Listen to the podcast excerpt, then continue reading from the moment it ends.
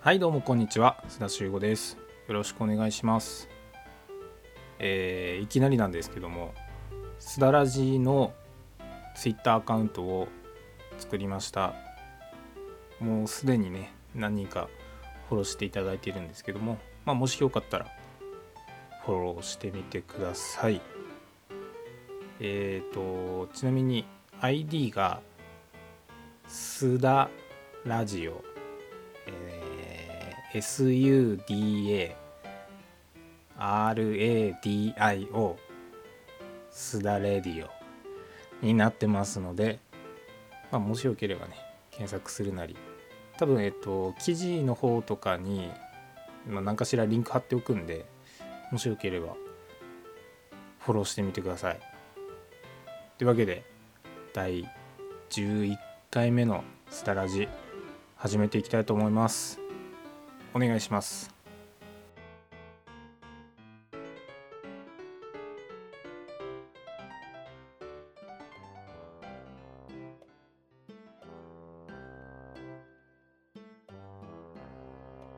はい。それでは質問の方読みたいと思います。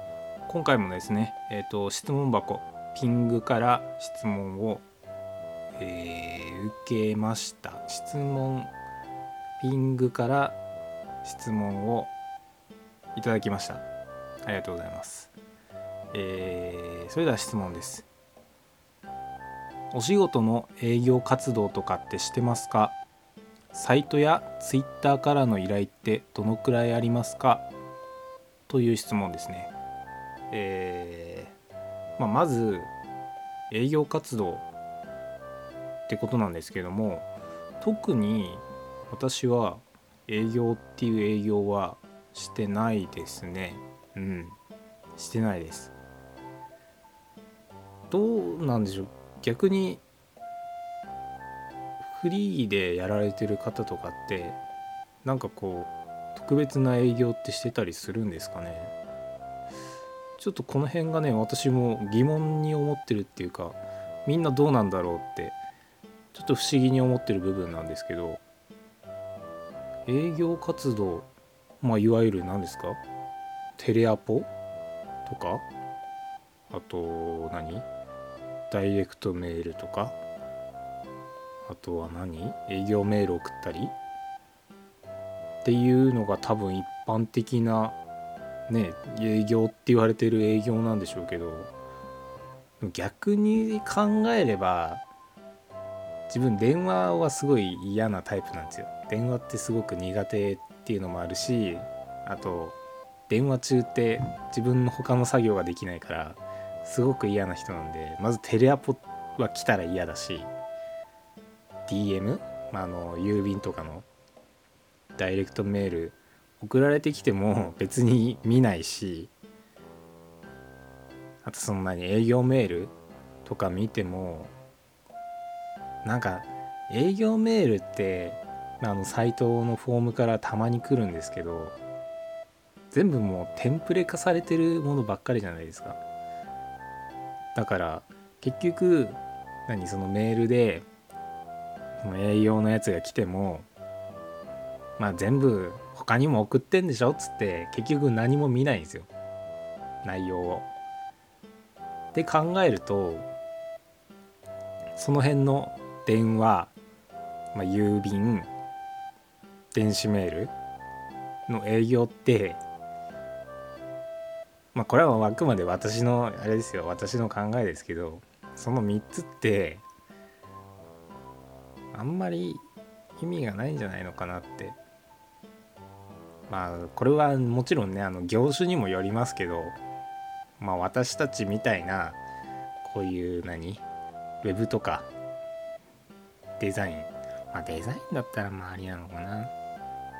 うん。まあウェブとかで考えればそれらの営業って意味がないじゃないかなっていうのはちょっとね思う部分があります。まあもちろんねあの一概には言えないですよ。一概には言えないですけど例えばこれがうんとチラシ。チラシとか、まあ、名刺とかポスターだとかなんかそういう印刷関係のデザインとか作りますみたいなやつだったらダイレクトメールとかうん電子メールとか、まあ、電話もありですねっていうのを、まあ、その企業とかにするっていうのは、まあ、効果がないってことはまずないとは思うんですよ。うん、効果がゼロではないと思うんですけどそれを例えばその同業の人とかにその、まあ、フリーでやってるデザイナーさんがいたとしてその人になんかこうテンプレのメールとかでうちで印刷してくださいみたいな今なら何パーセントオフみたいなのを送ってもまあ心には響かないんじゃないかなって、うん、っていう考えを自分が持ってるんで基本的になんか営業っていう営業は自分がやっぱされたら嫌っていうのがまず先行してしまうんでしてないですね営業って。うん。でえー、お仕事の営業活動とかってしてますか？サイトやツイッターからの依頼ってどのくらいありますか？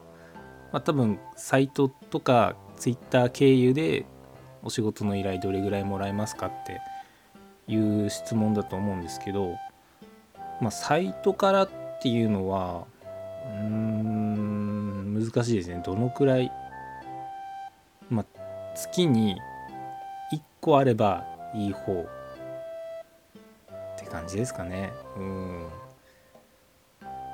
これは、えっと、月に1個っていうのは撮影の依頼もそうですし、まあ、そういうウェブ関係の依頼もそうですしそういう何印刷物デザインのこともそうですし、うん、お仕事そんなに、うん、まあもちろんねさっき言った営業活動っていうものを一切してないからなんでしょうけどそんなにサイトからっていうのはないかな。うん。だからいわゆるその世間一般のフリーランスの方よりも仕事の量は私少ないと思います。はい。まあ、その分なんか単価上げてるっていうわけでもないんですけど少ないと思います。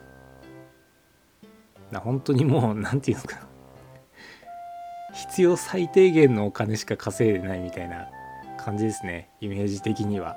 うん本当にもうその月暮らせる分稼いであとはなんかこう何？好きにしてるみたいなそんな感じですね、うん、これがいいのか悪いのかはちょっとあれですけど。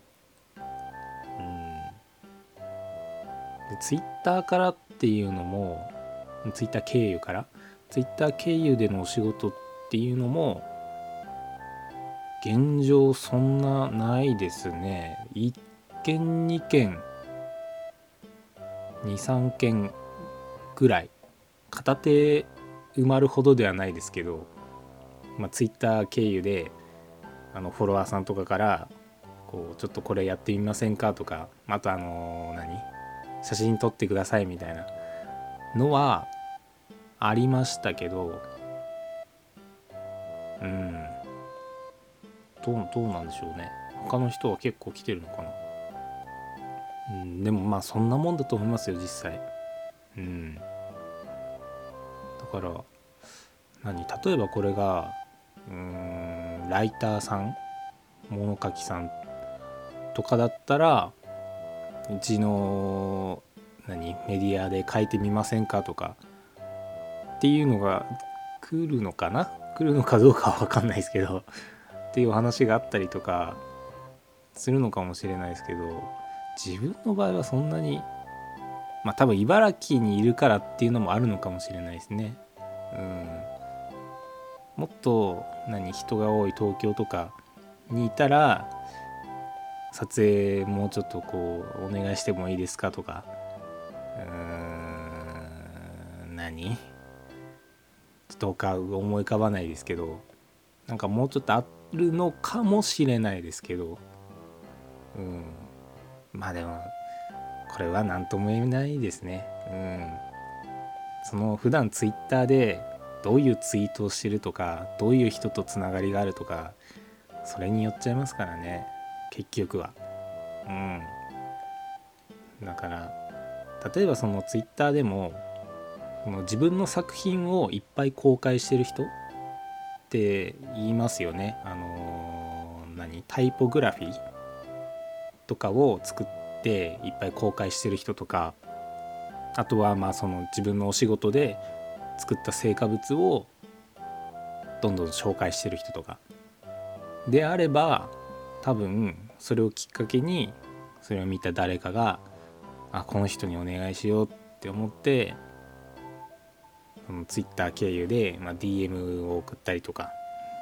でそのお仕事につながったりっていうのがあると思うんですけど、まあ、あの私のね Twitter を普段見てくださってる方ならわかると思うんですけど全然そういうのがないので私の場合。うん。でサイトの方にもねそんなに上がってないですしね。うん。いやあのお仕事はしてるんですよ。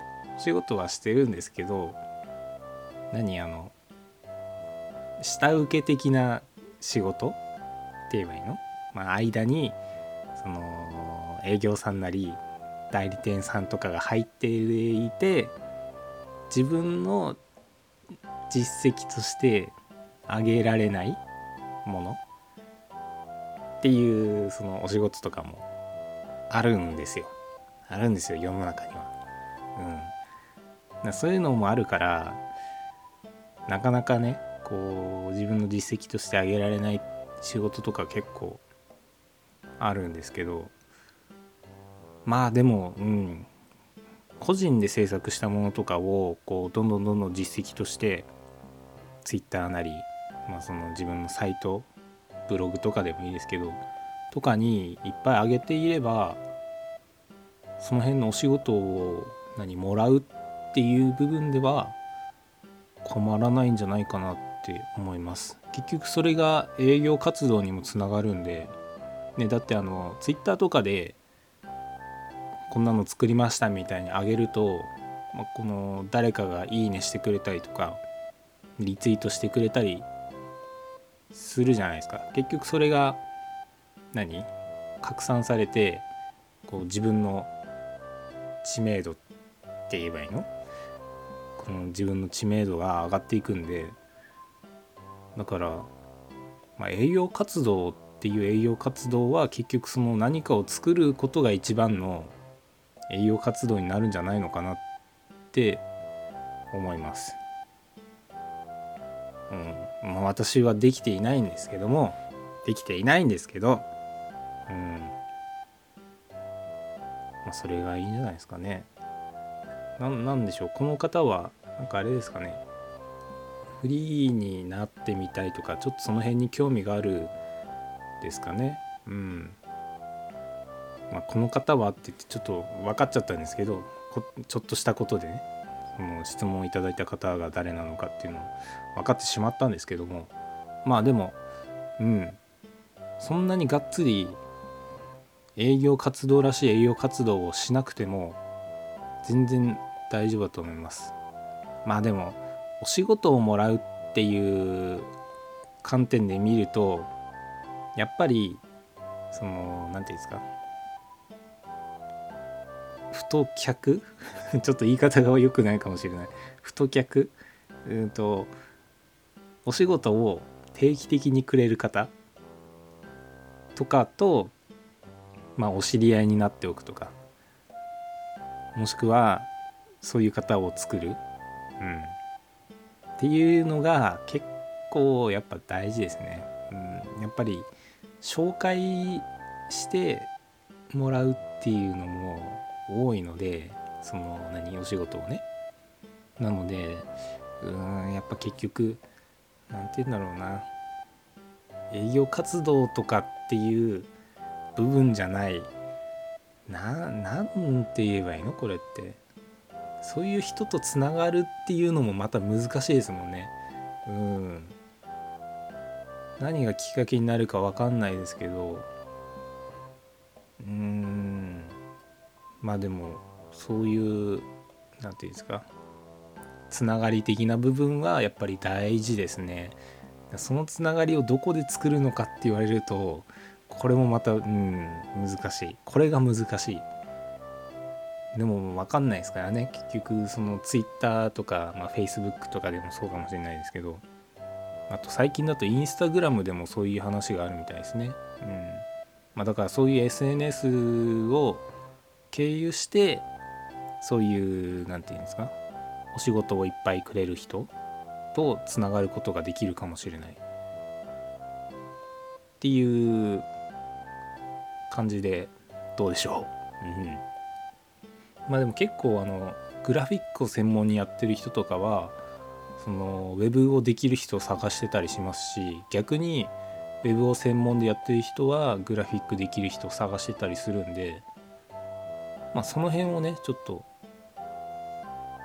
何て言うんですか当たってみるというかうん。っていうのをするといいかもしれないですね。うん。まあこれは私にも言えることなんですけどうん。それがいいと思います。やっぱり自分の得意分野じゃないところまあその専門外の部分とかを何て言うのその扱いに困ってる人っていうのはやっぱりいるんで、うん、そういう人たちのまあ手助けを兼ねて当然ならこう一緒に組みませんかじゃないですけどそこまではいかなくてもまた何か困ったことあったら言ってくださいぐらいのそういう位置づけに入れることが大事なんじゃないですかね。うん。こんな感じでいいですかね。はい。えっ、ー、と、他にも質問の方、いろいろ募集してます。えっ、ー、と、質問箱、ピングで質問も受け付けてますし、あとは Google フォームの方からも受け付けてますので、お気軽に何でもいいので質問ください。あんまりあの、ふざけてるやつは採用されないのでそれなりにねあのみんなのためになるようなこととかなんかこういろいろ聞いてくれれば私も頑張っていろいろ調べたりして答えます。お願いします。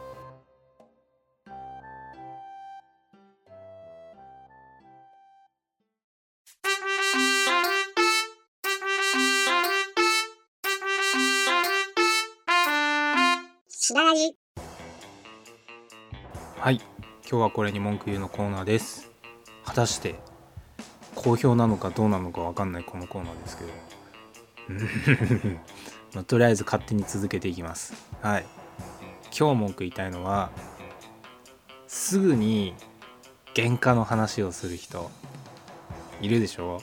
あのお祭りとか行ってさなんか喧嘩の話とかしだしてこう場の雰囲気が盛り下がったりとかなんかちょっと一緒に買い物行った時にでもこれ限界いくらいくらなんでしょみたいな話する人あのー、ねわかるよ。わかるわかる。特にまあ私なんかはねそのフリーランスとしてやっているのでまあ何？やっぱ原価とかは気にするわけですよなんかこう制作物をさどっかに依頼したとしてもさまあ紙代がかかったりね。でそのまあ印刷代もかかるでしょ。ね結局それらを考慮した上で自分のその何お仕事の取り分を決めないといけないとか、まあ、そういう意味での何仕事の上でのコストとして考える原価の話はいいんですよ。もう大事なことですそれは。むしろするべきです。そこの部分の玄関に関しては。でもでもだよ。一緒にさもうまあお祭りとかに行ったとしましょう。お祭りに行ってまあその何屋台とか出てるじゃないですか。たこ焼き屋さんとかまあ今川焼き大判焼き回転焼きのお店とか。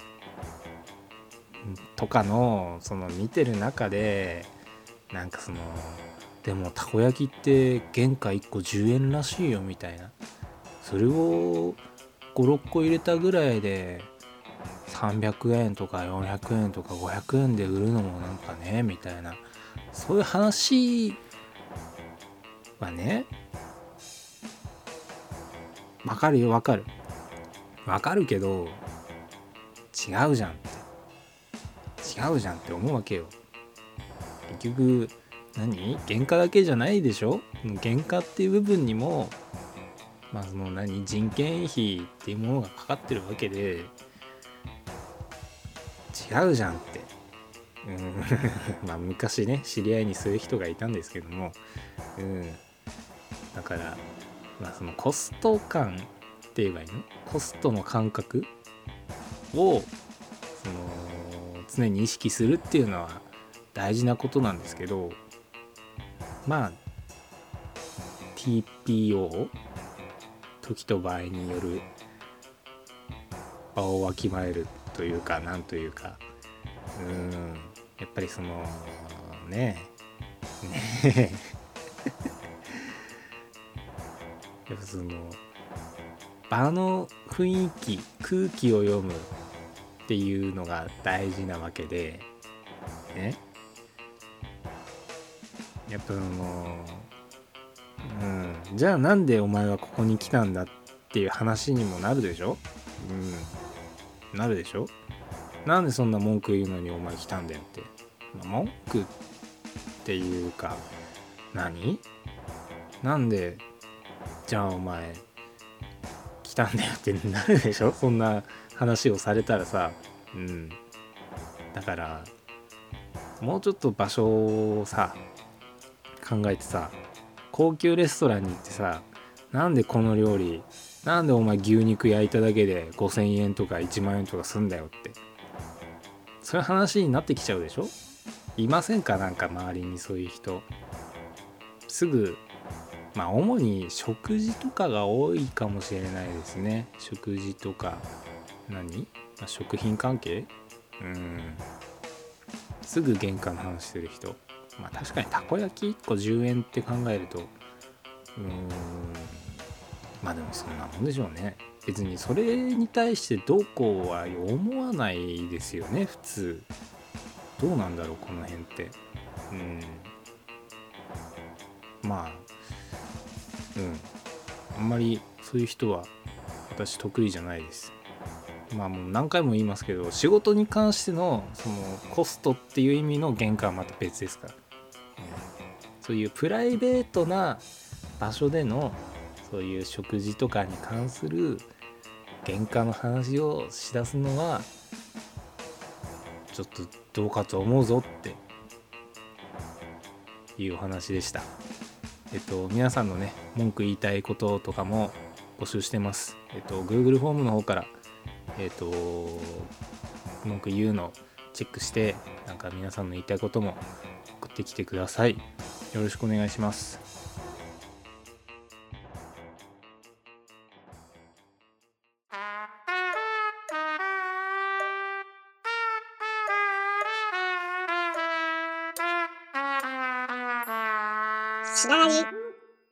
はい、フリートークの時間です。えー、まああの私苦手なものがあるんですけど、まああの苦手なものがいっぱいあるんですけどね。あのコーヒーって結構苦手な方なんですよ。あのちょくちょくコーヒー飲んでるようにねあの思われるんですけど結構何て言うんですかねコーヒーの中でも飲めるやつと全全くダメだこれっていう。その両極端に分かれるわけです。両極端っていうか飲めるって言っても何？なんかそんなあ美味しいっていう意味の飲めるじゃなくてまあ飲めるかなぐらいの。うん。そんなに何て言うんですかやっぱ元がね苦手な方だったんでコーヒー自体はそんなに飲めるわけじゃないんですけども全く飲めないなこれっていうのとまあ飲めるかなぐらいのうん、2つに分かれるんですよ。だちょっとねあのー、コーヒーを楽しんでみたいなっていう気持ちがね最近結構芽生えてて。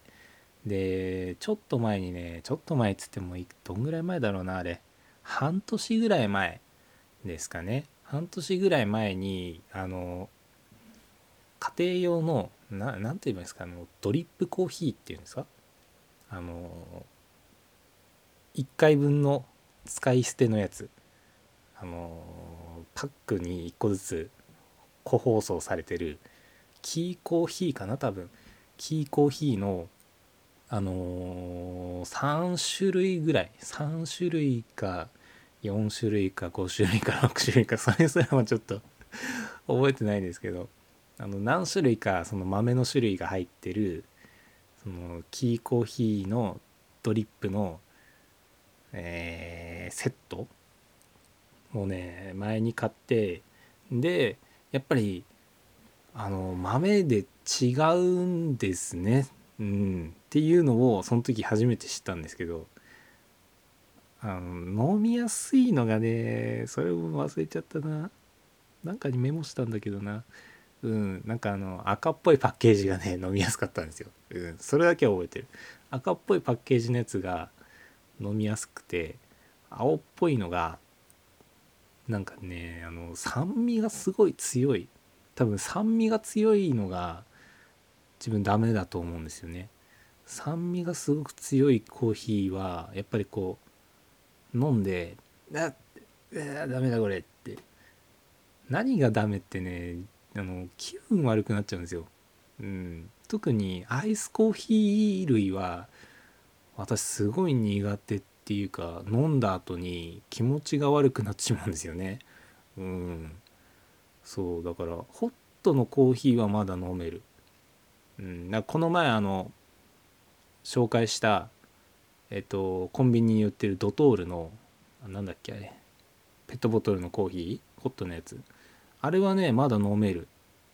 あの、苦味とかは全然多分大丈夫なんですけど多分酸味あの酸っぱい感じがすごく苦手なんだと思うんですよ。コーヒーの。うん。だからちょっとね今年はねコーヒーをね勉強してみたいというかあの本当に自分に合うその品種とかを見つけられたらいいなってちょっと思ってます。なんかあのおすすめとかあったら是非教えていただきたいですね。ただあのコーヒーってなると何？例えばその豆を買う？とかになってきたらその量が半端じゃないじゃないですか。あの仮にちょっとこれ試してみようみたいな軽い気持ちでいけないのでできればなんかそのお試しセットみたいなのがあるとね嬉しいんですけど。その辺、うん、もし何かあのいいの知ってる方いたら教えてください。お願いします。それでですね、まあ、話は変わるんですけどもまあ、あの私格安 SIM と俗に言われているまあその SIM フリースマホというものを使っているんですけどもそろそろ買い替えたいなっていう、うん、思いがあってですね。で一番の要因としては別に何もね不満はないんですけど今のとこ。何も不満はないんですけどあのカメラ機能がねなんか今イントネーションすごかったですね。カメラ機能がもうちょっといいカメラカメラじゃないもうちょっといいスマホにしたいなっていう、うん。ね、今 iPhone とかすごくないですかあれ。今の iPhone まあ10までいかなくても iPhone7 のさあの何？ダブルレンズダブルレンズダブルレンズうんのやつとかすごいよね。まああのポートレート機能？ポートレート撮影？ポートレートモードっていうのがありますよね。あの2つのレンズで撮影して背景と何その人物のをこう合成するみたいな機能ですよね確か。うん、あれっていうかあのこの前ビッグカメラに行ってまあいろいろその SIM フリーのスマホを見てきたんですけど最近のスマホってもう大体レンズ2つついてるんですね。うん、大体レンズ2つついてるし大体そのポートレートモードがついてるんですよ。これはねびっくりしましたね。うん。まあ最近のやつですとあのファーウェイがその辺ねだいぶ力入れてますよね。ちょっと前までだったら ASUS か ASUS の何でしたっけ？全フォン全フォンシリーズがスマホとかはね力入れてましたけど最近はもうファーウェイの勢いがすごいですね。うん。ファーウェイのメイト10 Pro をこの前見てきたんですけどいやーもうこれもう iPhone とか言ってらんねえなっていう感じでしたね。うん。あれはねいいですね。まあお値段もそれなりにしますけど8万とかそんなもんかな？8万ぐらい。つったって iPhone8 iPhone10 とかって10万は超えますよね。下でも10万超えるのかな？iPhone10 は確実に10万超えですよね。まあうん全体的な機能はねいいんでしょうけどね。私が今使ってるのはあの3万5千円で買ってきたモトローラの SIM フリースマホなんでこれで実用十分って感じてるんだから iPhone までは確実にいらないなっていう。うん。まあでもあのサイト検証用とかには欲しいんですよね。うん。お仕事的にね。うん。だから iPhone はもし買うとしたら、まあ、確実に中古の iPhone7 プラス。あれプラスしかレンズ2つじゃないんでしたっけ？うん。その辺ですかね。うん。もし買うとしたらですけどね iPhone を、うん、まあでも iPhone は買わないかな今更。まあ、あのカメラとしての iPhone はちょっと欲しいですけどね。うん。あのそろそろデジカメにも SIM が刺さっていいんじゃないかなって思ってるんですよ。うん、だって今写真を撮る目的ってほとんど何？その SNS とかネットにアップするのが目的になってると思うんですよ。だからカメラとスマホの連携を強化するよりももうカメラ単体でいろいろできちゃった方がいいんじゃないのかなってちょっと思ったりもするんですよね。うん、って考えるとまああのスマホのカメラ機能がどんどん上がっていくっていうのはまあ妥当っちゃ妥当なのかな。やっぱこうカメラを持つものとしてはちょっと寂しい部分もありますけどね。うんもっとこうカメラ市場が盛り上がってくれればいいんでしょうけどやっぱりねその iPhone とかのカメラ綺麗ですからねそれでもう満足してカメラ買わないっていう人がやっぱ増えてるみたいなんでその辺ねやっぱ寂しいですよね。うん。是非ねカメラメーカーさん頑張っていただきたいです。もう十分頑張ってるんですけどね、うん、十分頑張ってるんですけどなんかもうちょっとその辺を強化できればなっていうのは、うん、まあでもいらねえっちゃいらねえのか、うん、カメラが高くなる一方ですからねそしたらね、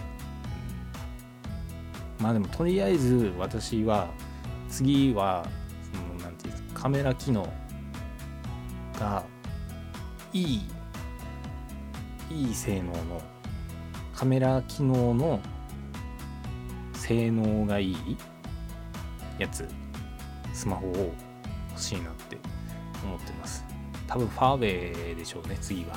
うん。ファーウェイもなんか行くんじゃないでしょうか。はい。そんな感じです今回は。うん。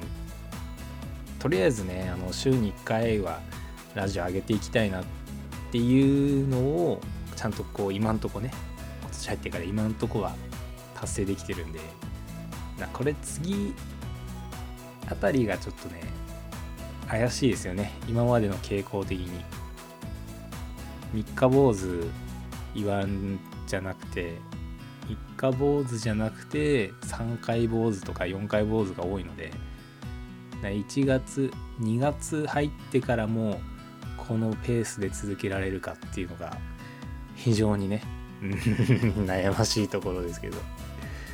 はい。あのね前も言ったように質問いただければねその分続けるモチベーションが上がるので是非キングなり Google フォームなりでご質問の方よろしくお願いしますそれではまた。